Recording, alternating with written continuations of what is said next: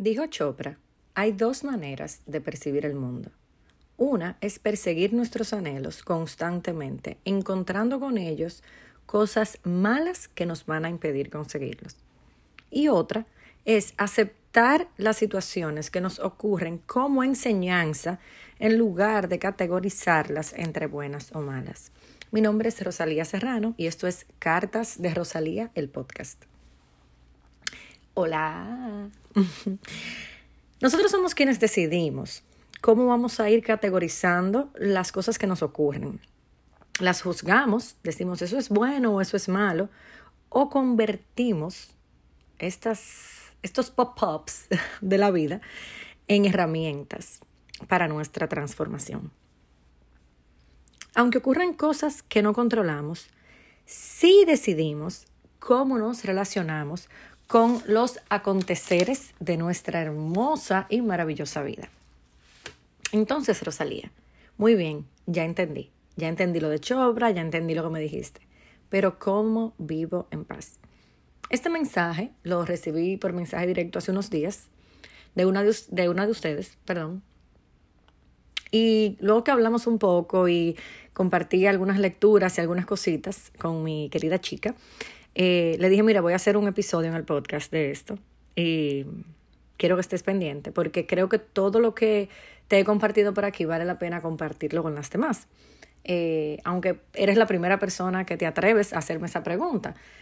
Vale decir que yo no soy una paloma de la paz ni nada de eso, pero sí comparto las cosas que a mí espiritualmente, profesionalmente y en todas las mentes de mi vida me funcionan. Entonces, eh,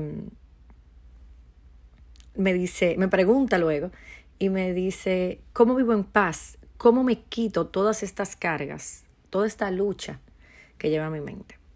Entonces, una de las cosas que le dije fue lo siguiente, y te lo digo hoy a ti, así que hoy hablo para todos aquí. Siempre hablo para todos, pero me están entendiendo porque fue algo como del mensaje directo. Primero, tú decides cómo educar tu ego y tu mente. Recuerda que tu ego siempre está ahí tratando de sabotearte.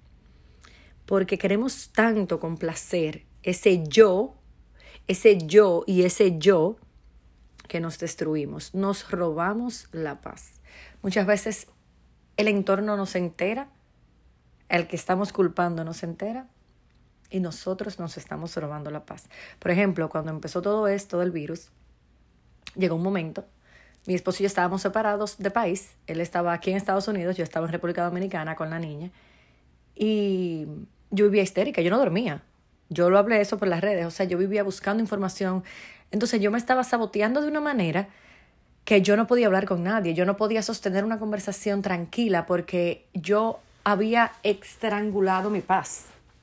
De manera tal que yo solo estaba ahí refrescando constantemente la página que decía los números de casos y diciéndole a mi esposo, y ponte esto, y tú no te pones, y, es, y lo tenía saturado, o sea, obviamente, porque yo estaba queriendo controlar la vida de mi esposo, la de mi madre y la de todo el que yo conocía con eso del virus, y encima controlar obviamente la vida de mi hija. Entonces, eh, te pongo este ejemplo, porque muchas veces creemos, ah, no, que el virus me quitó la paz. No, te la quitas tú, por cómo tomas lo que hablamos al principio, por cómo utilizas lo que se te está presentando.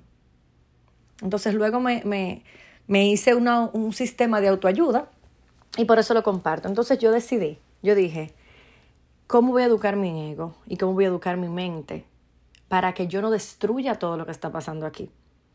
Entonces solté la madre, solté la esposa, solté la hija, solté la profesional, solté todo. Entonces enfoqué en Rosalía, en la persona, en mi, en mi mente, en trabajarme como les dije, crearme este camino de nuevo y de encontrar mi paz. Mi consejo para ti podría ser, ama sin controlar, incluyendo a tu propio ser. Muchas veces, muchísimas veces, actuamos como si nos estuviéramos castigando y esto nos genera una cantidad de cosas negativas hacia nosotros mismos que no puede ser. Ama sin controlar. a ti mismo, a tu madre, a tus hermanos, a tus hijos, a tu pareja, a tus amigos. Tu negocio, todo lo que ames, ámalo sin controlarlo, sin intención de querer controlarlo. Otro punto que me parece genial e importante es aprender a ser flexible y moderado con tus opiniones, decisiones y tus pensamientos. Yo, por ejemplo, eh, amo tomar el café negro sin azúcar. Si tú me invitas a tu casa y me traes una bandeja y no me preguntas, me sirves café con leche, crema, le pones nuez, ¿por qué yo te voy a decir, no, yo no tomo el café así? Yo voy a arruinar un momento, yo voy a arruinar una conversación, yo voy a arruinar tu intención, la voy a ofender posiblemente. Cuando el café, como yo lo tomo, es algo con lo que yo puedo ser totalmente flexible, a menos que yo sea alérgica a alguno de los productos que mencioné ahí. Hay situaciones que siempre y cuando no nos dañen de una manera u otra, hay que ser flexibles y moderados. Practicar la tolerancia. Tercer punto. Yo de verdad, yo a mis 22 años creo que fue, tuve la maravillosa oportunidad de trabajar en una compañía de telefonía en mi país, República Dominicana. En ese tiempo se llamaba Orange Dominicana y yo entre todas las cosas que le agradezco a Orange, una de ellas fue la tolerancia y siempre lo dije. Aprender a trabajar en servicio al cliente te regala la maravillosa dicha de convertirte en una persona tolerante. Y luego la vida ha seguido esforzándose en que yo día a día, gota a gota, eh, me convierta más y más y más en una persona tolerante. Cuatro, reflexiona. Sí, todo hay que reflexionarlo. Todo.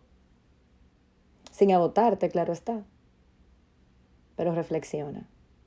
Cuando ocurre algo, dale tiempo a esa reflexión. Reflexión sobre reacción. 5. Con cuchara grande de servir. Alimenta el perdón. Siempre les hablo de eso. Va a pasar muchas veces que no te lo van a pedir. Es muy extraño que alguien pida perdón. Tú aliméntalo, bríndalo, motívalo, repártelo, riégalo. Alimenta el perdón. Tú sabes cómo, cada quien tiene su método. Tú aliméntalo dentro de ti. Recuerda que lo que sentimos lo cargamos nosotros. Mi sexto punto para ti cierra los ojos de vez en cuando, no solo para dormir. Muchísimas veces puede que me encuentres con los ojos cerrados y no es precisamente eh, ignorando una situación. Es tal vez mi manera de transportarme, perdón, a un descanso mental, a una respiración profunda, a una conversación a una meditación. Literalmente, cerrar los ojos. Y en ocasiones, no, no físicamente, pero ciérralos. No mires. No mires lo que te enfada, no mires lo que te disgusta. No mires tanto, no veas tanto, no consumas tantas cosas por tus ojos. Recuerda que tú eres el dueño de tu paz Tú eres quien la construye o quien la derrota. Te quiero muchísimo. Hasta la próxima semana. Soy fiel creyente de la transformación.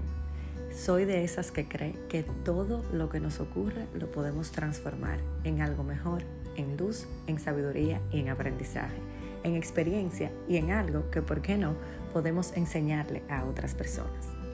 Soy Rosalía Serrano y soy también creyente de que el mejor regalo que podemos hacernos a nosotros mismos es encontrar espacios de luz, espacios para conectar y espacios para crecer espiritualmente. Aquí te dejo mi espacio, mi podcast, Cartas de Rosalía.